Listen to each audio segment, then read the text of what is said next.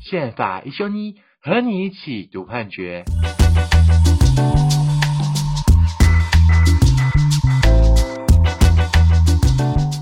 嗨，大家好，欢迎回到宪法奕修你，我是萧奕弘。那在现场我们还有周宇修律师，我们两位一起来跟大家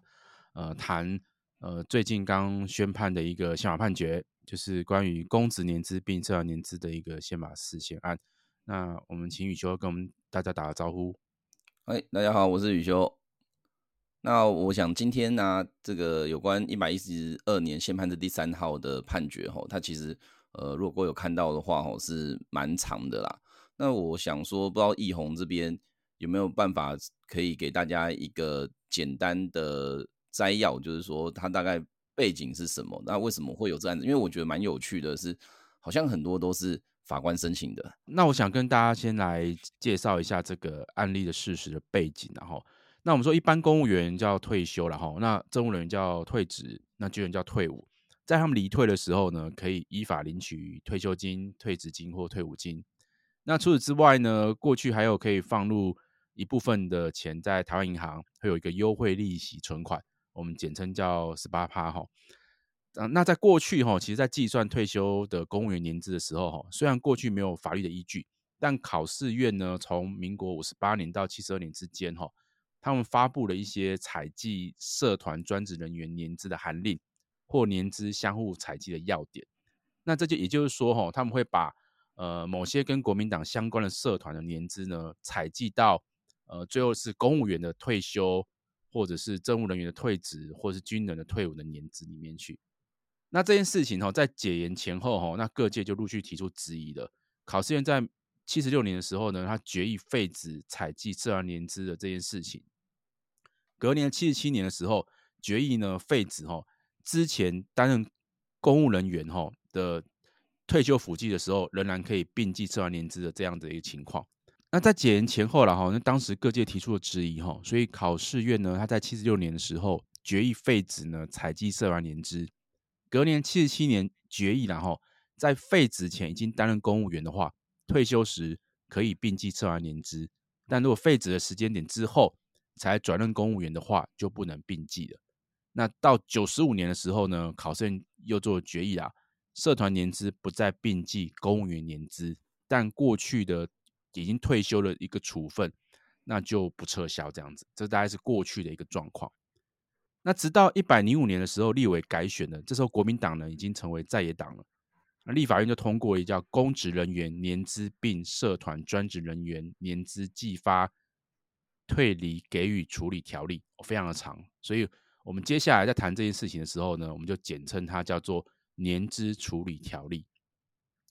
这个年资处理条例呢，它在一百零六年五月十号的时候施行。那主要的规定哈有三个部分，这三个部分呢就会延续到后面我们在谈这个事件案里面的一个重要的争点。好，那第一个部分呢哈，就是公职人员的一个退休，他会支领的一个我们叫退离的给予。那这退离的给予呢，它包括两件事情，就一个是退休金，一个就是优惠利息的存款。那呃，过去我刚刚提到，过去呃某些社团哦，跟国民党相关的社团，他会把这个年资呢合并计算。那这个这个年资处理条例就是说，那过去如果有合并计算的情况，由核发机关呢扣除原本已经采计的这些社团专职期间的年资。重新再合计，也就是说，把过去在社团的专职年资呢，去把它去除掉，重新再算一次年资。那这些年资就只会剩下在公职机关的一个年资情形。那至于说哪些社团会包括在内呢？它包括国民党的各级党部、那童子军总会、救国团，还有其他一些，那我就不念完。大概总共是九个社团哈。以及相关机构的专职人员，好，这是第一个部分。好，等于说要重新去合计，合计出他的年资，然后去把过去原本有被加计进来的社团年资呢，去把它去除掉。啊，这第一个部分。那第二个部分呢，就是说重新合计之后，假设呢这个退休的人员他有役龄的情况，那这个条例说，由核发机关在条例施行后一年内，哦，那区分这个退休的这个公务员的身份啊，如果他是一个政务人员的话，那就由这个这个政务人员哈、跟这个社团当时被加进去的社团连带返还役龄的部分。那如果是政务人员以外的一般的公务人员的话，那就由这个社团、哦、去返还这个公务人员役龄的部分。好，这是第二个规定的地方。那第三个然后重新合计年资之后，那跟请求返还这些事情呢，它不适用现行法律有关权利行使的一些期间的规定。好，比如说。这个行政处分的撤销，那其实会有一些处置期间的规定。那年资条文呢，是明文去排除掉这个现存的相关的权益行使的一个规定的一个部分，这样子。好，这大概是一个呃过去的一些规定，以及后来立法的一个情形。好，那这个立法开始这个施行之后呢，就会呃有一些呃原本的这一个政务人员或者社团呢，他会被请求返还义领的一个情况。那这些案件呢，就陆续来到行政法院。好，那我们举一个呃，最早一件是一百零八年四月九号的台东地院的法官申请的释宪案。那这个案子的的原告是救国团，那涉及到两个公务人员哦，他是台东县政府的退休的公职人员，他之前曾经在救国团工作过几年。那在退休的时候呢，这个年资呢，原本是加计了这几年救国团的年资。那但是这个新法通过之后呢，他们在一百零七年的时候重新合计年资，去把救国团的部分去删掉。那删掉之后，因为这两位公职人员不是政务官，所以呢，台东县政府呢就跟救国团请求返还役龄的部分这样子。那这个案子，呃，台东地院的法官就裁定庭审判申请释宪，这是第一件的释宪案。哦，但这不是第一件被受理的哈。那另外一个原因案件吼，大概跟大家分享一下，就是她是前监察委员一位黄女士，她在八十八年退休的时候呢，当时加计了她从五十一年到七十年之间，她在中央通讯社的年资。那这个核定出来的一个基数是二十二个基数，那合计呢有五百余万元可以办理优惠存款。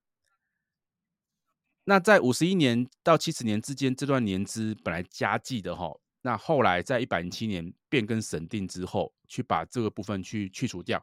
那结果呢，反而是呃这个黄女士役龄的五百多万的一个一个离退的一个给予了哈，所以后来这案件呢一样来到行政法院，那行政法院的法官呢去呃认为这个规定呢有违宪的疑虑，所以裁定停止审判来申请释宪。那总共加起来哈，除了这两件以外呢，还有台南地院。还有台北地院，还有北高行的，呃，另外还有四件，总共加起来总共是应该是八件吧，哈，都来到了宪法法庭，好，大概是这样子的情况。对，我觉得这个案子听起来其实是蛮，就是跟我们一般的法律设计比起来是蛮特别的啦。因我我因为毕竟如果假设今天是我多领钱嘛。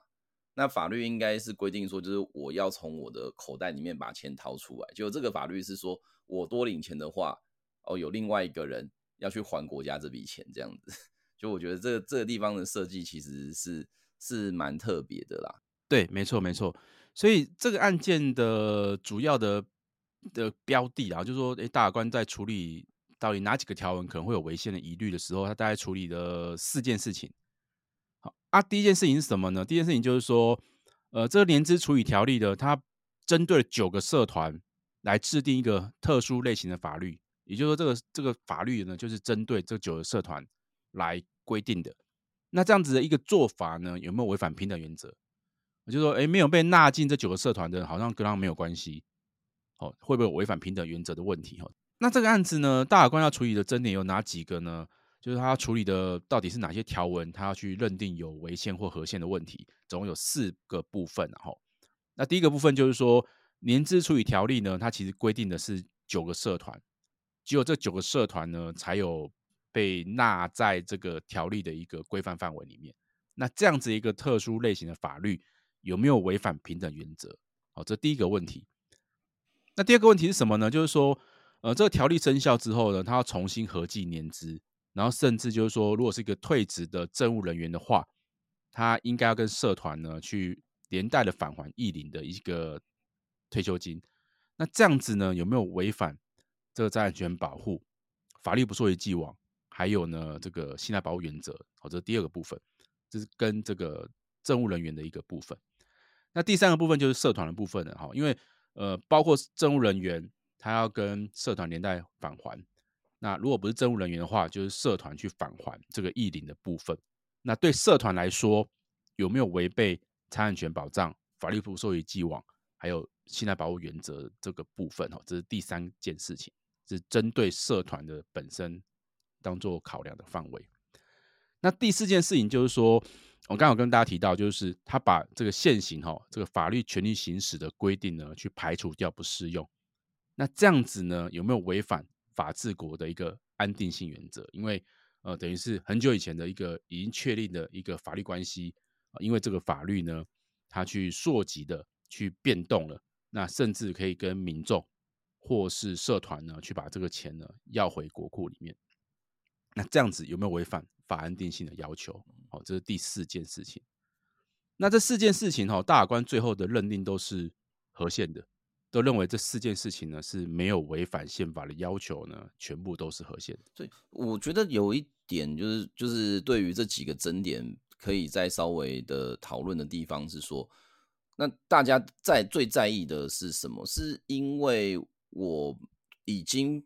领到钱了，然后，然后我必须要把这个钱从我的口袋里面掏出来吗。那如果说嗯有我有这个义务的话，呃，我觉得就是第第四个争点有关那个我所谓的这个权利行使期间，它其实背后是不是暗示一件事情是说，诶。就像我们的法律有规定消灭时效嘛，所以我们好像应该觉得，如果这个权利在一定期间没有行使，我们就应该要让呃这个这个权利在法律上就应该要蒸发掉，就是就是不能够再主张了。我都我我这刚听起来感觉好像是这个样子。嗯，大概大概是说，哎，那就是说这些退休的人呐、大概就是他会觉得说，哎。呃，好几可能九十五年之前，那我就已经退休了嘛。那退休的时候，像呃，刚刚举的例子，黄女士，她是一个呃之前的监察委员，她在八十八年的时候退休。那当时政府已经跟她说，好，你在呃之前你在社团的期间，你在中央通讯社的这个期间，哈，你这个年资呢，我是把你加进去的。哦，加进去有一个退休金，那这退休金、退职金呢，就会算到了这个社团的年资。那并且开始给这个黄女士她的一些费用，一些退职的一些费用。那经过了好几，经过了十几年之后了哈，就是说八十八年退休嘛，到一百零七年的时候，这个时候重新再算一次她的年资，然后就说，哎，你已经超过了你的年资，有些部分是不能算的，所以呢，你有役龄的这个退职金，所以你要把这个钱呢要缴回来。那这个钱可能是一个比较金额比较庞大的，因为好几年的。领取了嘛，所以大概有五百多万的一个金额必须要缴回来，这样，所以大概是这样子的一个情况。嗯、那我所以对我这也是我觉得这个案子哈，我觉得一般人来看的话，他会可能会想说，哎，到底为什么要这样子去处理问题？那可能在这个单纯的法律讨论，确实大家会看不出来问题在哪。所以其实像刚刚奕弘，我们大概讲了几个可能比较呃有。这个这个呃，让大家印象比较深刻的个案的话，我我想应该诶，对我们去理解这个案子会比较有帮助啦。那我们再来往下看的话，就是说，诶，这个判决毕竟是呃在三月十七号的时候做成嘛，其实距离我们的录音的时间其实是蛮近的啦。那我、呃、所以在判决理由我看了一下，其实蛮长的，就是就是以一个。大法官的判决来讲，算是写了蛮多东西的。那不知道说，对啊，就就不知道说内容的部分，奕弘这边有没有一个比较，诶、欸，可以帮大家做一个简单的介绍。那其实这个判决大概延续了先前大概呃党产案的类似的相关的一些案例，有些见解会引用进来。那我大概简单说一下，就是大官的理由啦齁。那判决的理由其实他花了一些篇幅哦，去交代这个年资采计的。这个过程的产生跟变迁，就是说当时呃考试院为什么要去有发这个函文，还有这个要点呢？去承认这几个呃社团的一个年资哈。那还有这个后来这个严格大概是怎么样？就是后来呢，就是考试院后后来也慢慢去调整，调整到某个时间点就没了。好，这个大概是先说明这个整个过程。那第二个哈，大法官在说明啊，就是这判决理由里面再继续往下交代，就是说，呃，不管是退休金或者优惠存款，在之前的那个时间点，因为我们现在的这个退休金哈，就是说军军人或是公务人员或是教师的退休金，它事实上是采取一个所谓的一个呃，有一个像是要自己要要先预纳一些一些部分，跟国家一起存到这个账户里面哦，这样的情况。但是之前并不是这样子哦，之前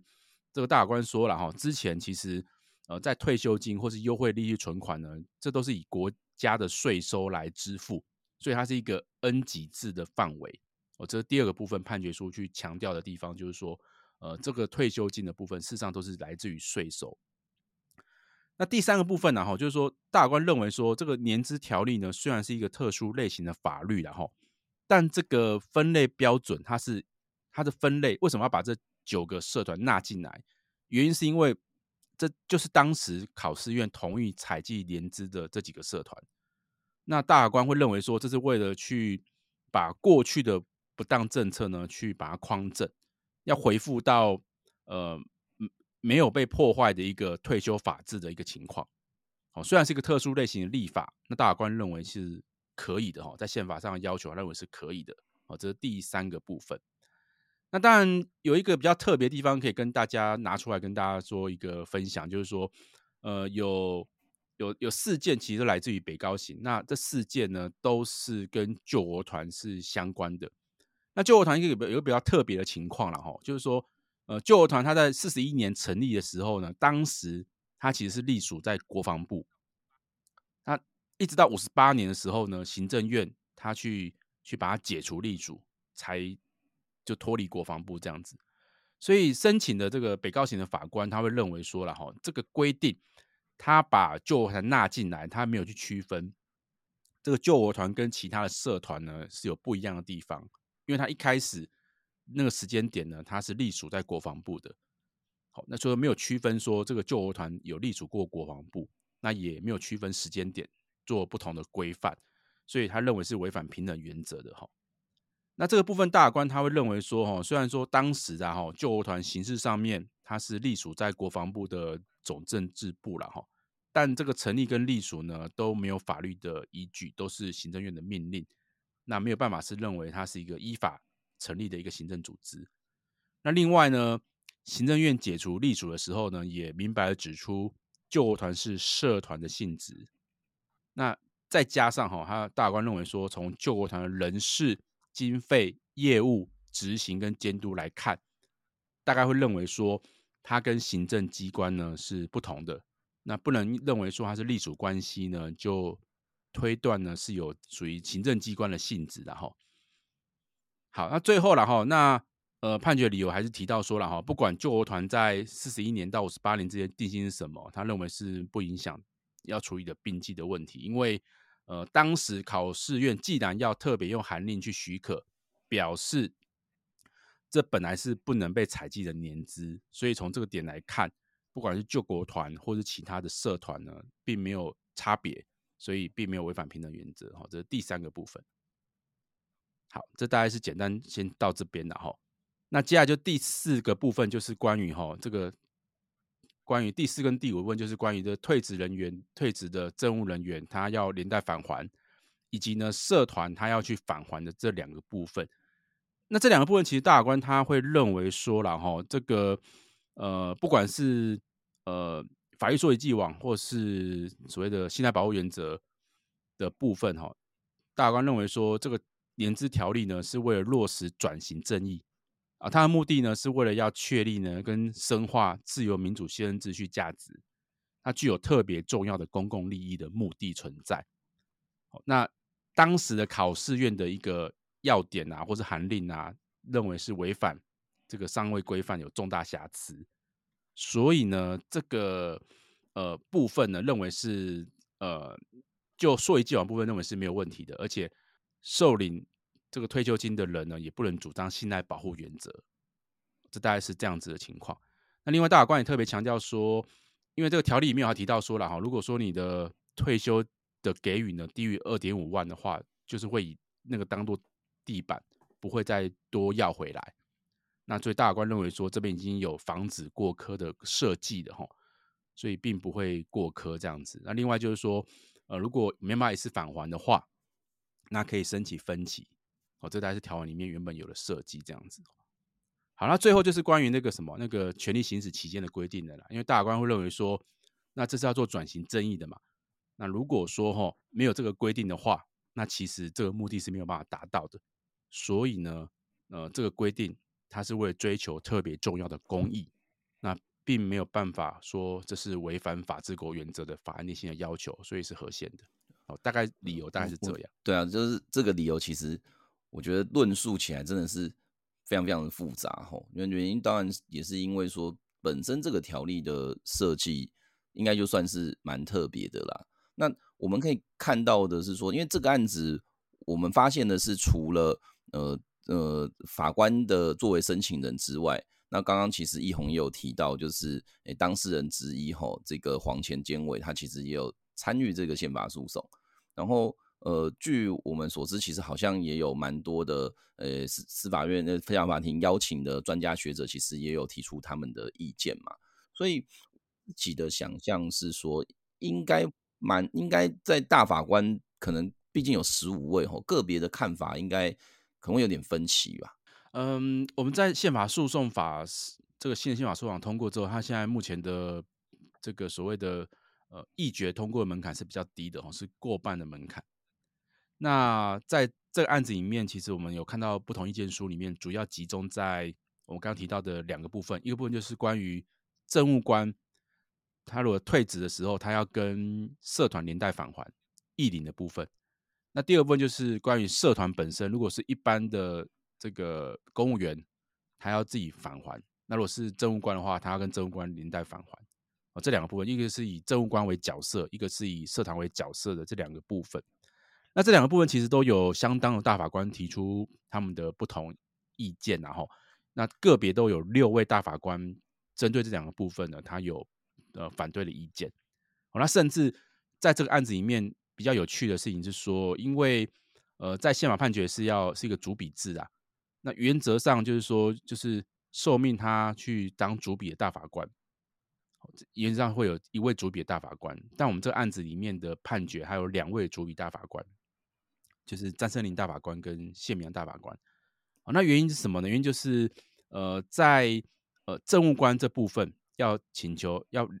返还议领的部分，这部分詹森林大法官他采的是不同意见，所以这个部分他就不写理由了。这个部分的理由呢，就请这个谢明阳大法官来来撰写，所以就变有两位大法官呢。同时出现在一份宪法判决里面的主笔的，对，我觉得双主笔也是蛮特别的哦，因为 就对我这是这是应该是有史以来第一件啊，因为我们宪法的诉讼法是去年上路的，嗯、主笔制也是去年上路之后才开始有的。嗯、那呃，从去年到现在，我们并没有一份判决里面有两份主笔的，所以这是第一件。那这件事情也写在。这个詹森林大法官的意见书里面，他也提到这件事情。不过最终其实大家至少还是有达到那个表决的票数了。对对对。所以如果按照这样讨论下来，意思就是说，詹森林大法官其实对于这份判决的其中一部分，他是不同意的。对对，他的他针对一部分是不同意的，就是针对呃政务官他要返还这部分不同意的，因为他他认为说了哈，就是说。哎、这可能没有区分，没有去区分到，就是说这个政务这个政务官，他到那那个时间点，他能不能哈有这个能力去返还？因为呃，这时间已经很长了。那这个时间很长，他应该已经他自己会有日常开销或特殊情形。如果说不管怎么样，就要他返还役领的部分，那如果没有去考虑到他已经年迈了，他可能现在资历的状况有特殊的情况。那这样子好像会有过科的一个疑虑啦，哈，这大概是詹大詹大法官他他在他意见书里面所提到的部分。好，所以说好像他会认为说这个规定，呃，虽然说有一个下限，刚刚提到有一个二点五万的下限，但是呢，但是大法官他还是会认为说这个部分还是有可能有过客的疑虑，所以这部分他投下是反对票。对，不过詹大法官其实在这边也只有就呃主文的第二项持反对意见嘛。那我们如果观察的话，似乎啦，对对对，似乎是有些大法官其实对于哎这个主文的第一项。跟第三项，还有第四项，甚至是诶、欸、全部，他都是反对的。那不知道为什么他们的这个、嗯、呃意见会跟多数有一些落差吼？像吴成环大法官跟蔡秉成大法官，他们是主要都持每一个项目、每个部分，大家都持反对意见。那我觉得，呃，吴成环大法官的意见书，我们可以来呃简单说一下他的一个想法。他认为说了，其实这个社团当时跟考试院呢，它应该是一个。像是公法契约的关系啊，像行政契约的关系，就是说，呃，社团跟考试院达成一个协议，那彼此呢，就是说各自呢相互采计年资。好，他认为说了哈，就是说这个全序部，然后在这个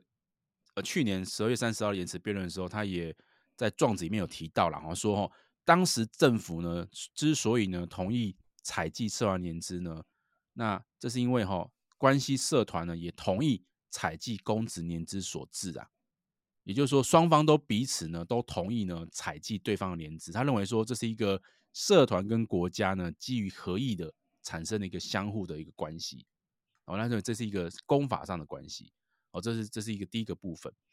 那第二部分就是说，那个法律保留啊，就当时确实呃在采计年资这部分并没有法律的依据，是考试院自己有一个函文，自己一个要点。他自己就决定这个事情哦，但是呃，会他会认为说，哎，这法律保留其实后来哈，我们经过很多的这个相关的见解，然后不断的累积出来，变成我们在宪法上面一个很最基本的东西。可是当年这个行政机关呢，政府机关呢，它其实没有这样子的概念存在，好，所以呃，这样子有点像是以后面的东西来去推断，呃，之前你应该怎么做，怎么做才对，这样子，哦，大概这两个理由。呃，他认为他他有提到这两个理由来做一个不同意见的一个内容了。那这样子的话，除了那个吴成范大法官之外，不知道还有没有什么，嗯，不哪一位大法官他可能对于这个判决，他其实是站在比较反对的立场的。那其实还有这个蔡明成大法官，他也提到就是个案立法禁止原则啦。那他也提到说，当时的法律保留的概念其实是很淡薄的。我印象中好像，诶、欸，蔡宗正大法官好像也对于这个判决本身其实。也有一些部分他是不赞同的吼，对，他跟詹老詹詹森营大法官其实是在呃不同的意见的地方刚好不太一样，因为我跟有跟大家提到说，哎，这两个部分两个部分，一部分就是关于政务人员被请求返还议领的部分，就刚刚提到刚刚提到的这个监察委员的部分，那另外一部分其实是社团他要跟政务人员或者一般公务人员他自己就要负单独的返还责任这个部分。那詹森林大法官他针对的是政务官的返还的的部分，他不同意。那蔡中正大法官他是针对的是社团要返还的部分，他不同意，因为他认为说这个拿拿到这个退休给予的人并不是社团啊，而是公务人员。那为什么社团他要来帮公务人员来付返还这个所谓的一个公法上的一个议领的一个钱的一个部分？为什么要这样子呢？那这部分他会觉得说，其实不符合比例原则。了解。对，所以我所以看起来啊，其实我们当然都知道说，在一个宪法的法庭判决里面，一定会有一些呃协同或者是不同意见呐、啊。那当然从拘束力来看，我们当然是会觉得说，呃，先知道多数意见的想法是什么。可是毕竟不同意见跟多数意见彼此之间的交错，吼，对于我们的法律论证的细致度，我想绝对是有帮助的啦。对对对，当然只是说。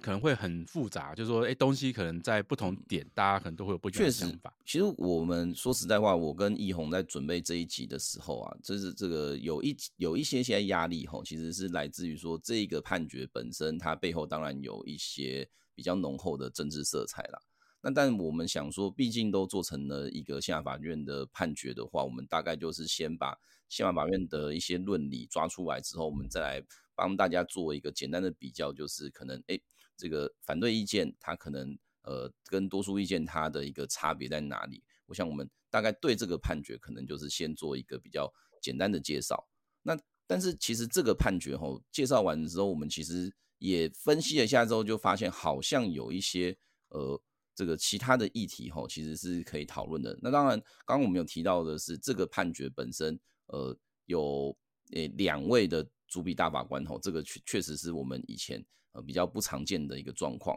那此外吼，哎，不知道奕弘有没有觉得说，呃，有一些你觉得可以再跟大家讨论的部分？大概是说了哈，就是说，哎，其实因为这案子里面，这案子是全部都是法官申请的，哦，但是其实原因案件，原因案件的这个实际上受到影响的人，他真的会因为这个胜败而受到影响的人呢，其实，呃，在这案子里面，他并不是所谓当事人的角色啦。那所以说，我们可以看到，就是我刚刚提到那位呃前监察委员呢。他自己呢也出具了一份所谓的法庭之友的一个意见书，嗯，他是用法庭之友的身份来参加这个东西，所以所以其实那天好像他也没有到场嘛，对不对？哎、欸，我没有印象在言词辩论公看到他的部分，但他就是有提一个法庭之友的意见书，那他也是请这个之前的监察委员李富店当他的诉讼代理人来出具这个法庭之友。哦，那因为法庭之友的话，就是。他是针对当事人以外的人民机关或团体，他可以提出这个法庭之友。那只不过他呃是当这个呃宪法法庭允许他同意他来提出法庭之友意见的时候，他必须要委任代理人来提出这个法庭之友意见书。嗯哼哼哼哼。哎，那如果说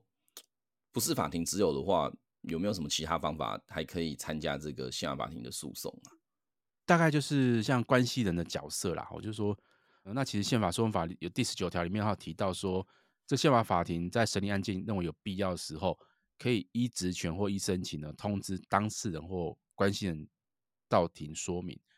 那呃如果不是法庭自由的话，如果宪法法庭认为有必要的时候，也可以呢呃请黄女士呢当做关系人来到庭说明，因为她在这案子里面不是申请人，不是当事人，但是呃这案子呢跟他利害相关，所以他可以，他如果宪法法庭有认为有必要的话。那是可以呢，指指派他呢，当做一个关系人，通知他到庭来做说明，这样子。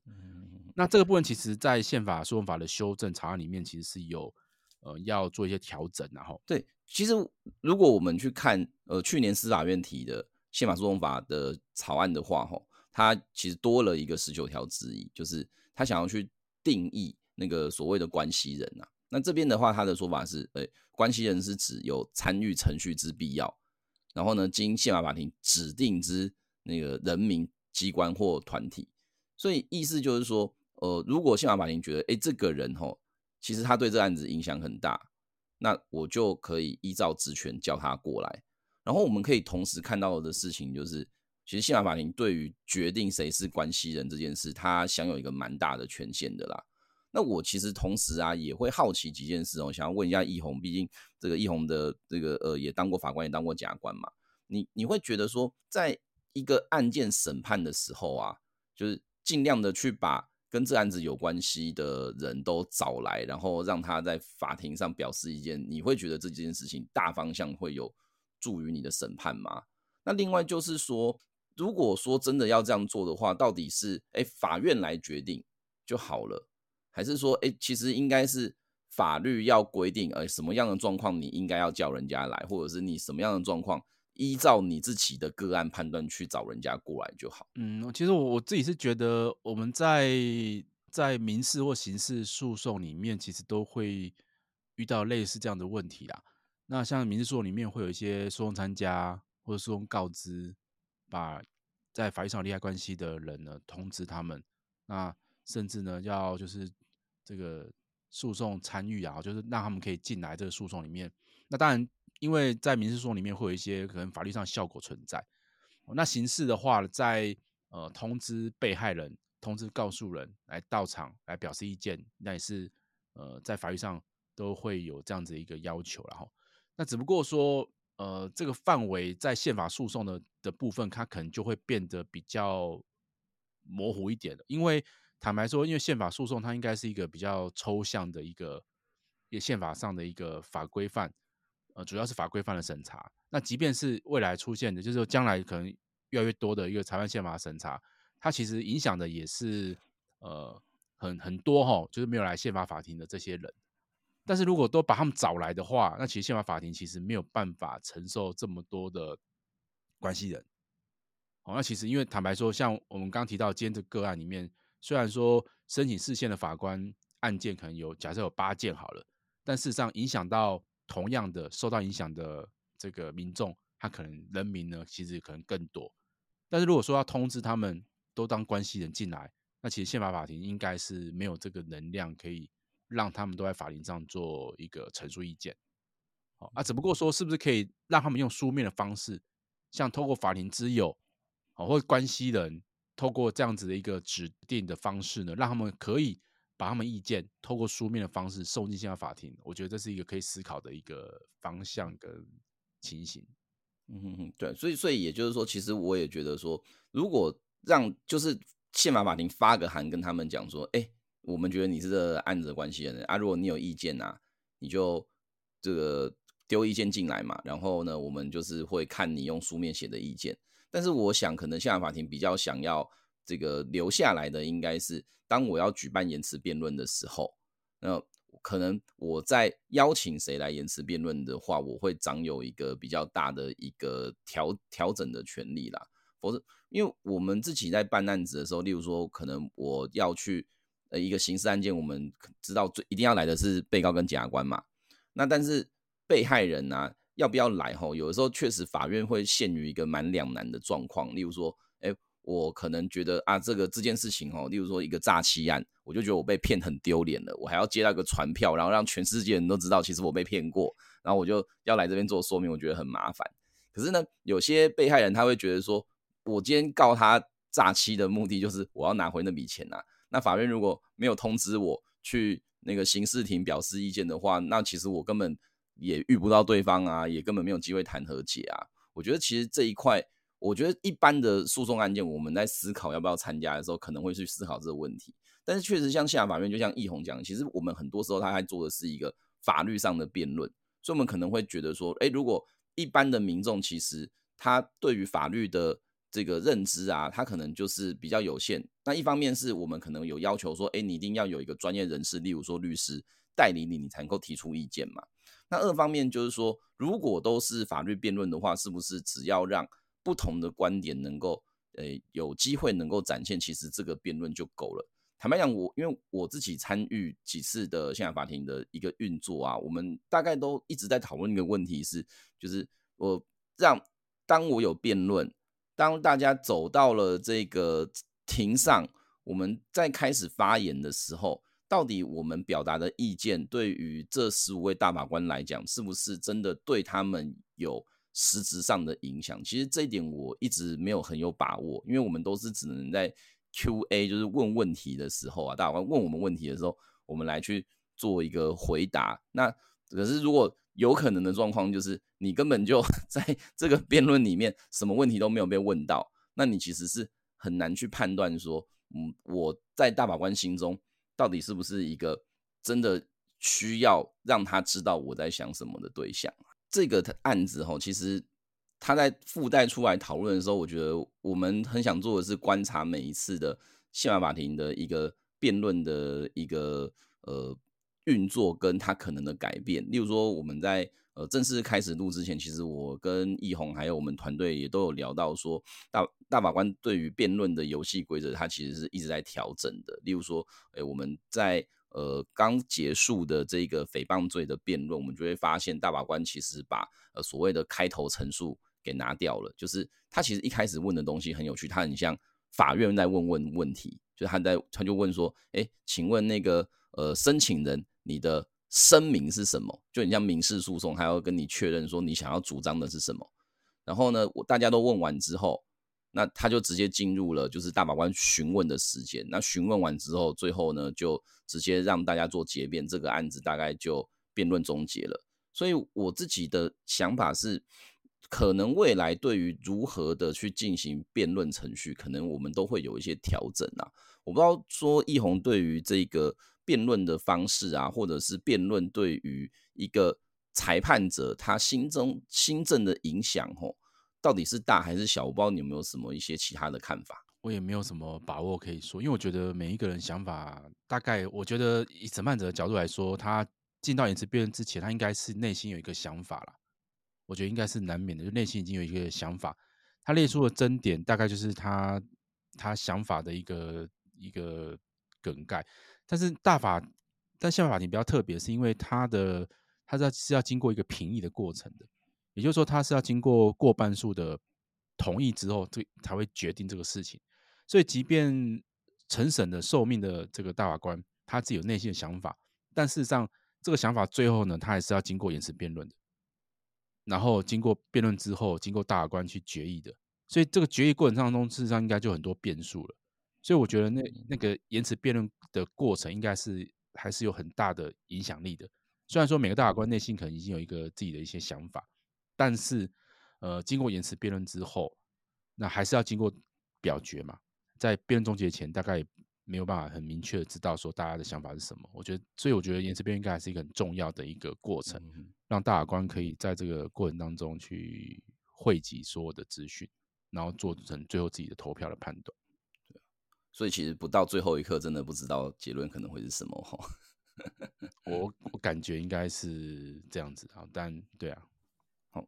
那我我想我们这次的节目其实花了。蛮多的时间来讨论一百一十二年先判字第三号吼，关于这个公职年资并社团年资所遇到的呃各个可能的宪法争点，以及呃正反双方的意见，还有延伸出来的讨论啊。那希望大家会喜欢哦。那我们在这边先预告的是呢，下一次我们的呃节目呃要来讨论的呢，就是预计在三月二十四号下午吼。要宣告的宪法法院判决，也就是关于民法的第一千零五十二条第一项但书吼，我们俗称所谓的呃这个破绽主义规定吼，来限制人民离婚的这样子的一个情形的合宪性。那我们大家可以预期的是，因为在这个案子里面，呃，宪法法庭其实也邀请了蛮多专家学者，以及申请的法官呢，也有亲自出席，表达了蛮充分的意见哦，所以大概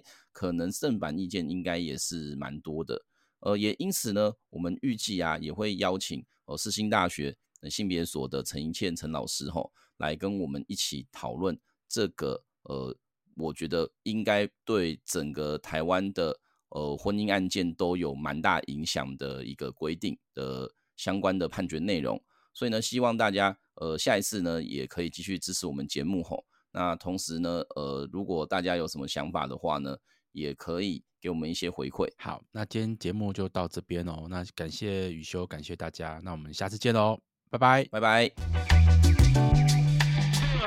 Thank you.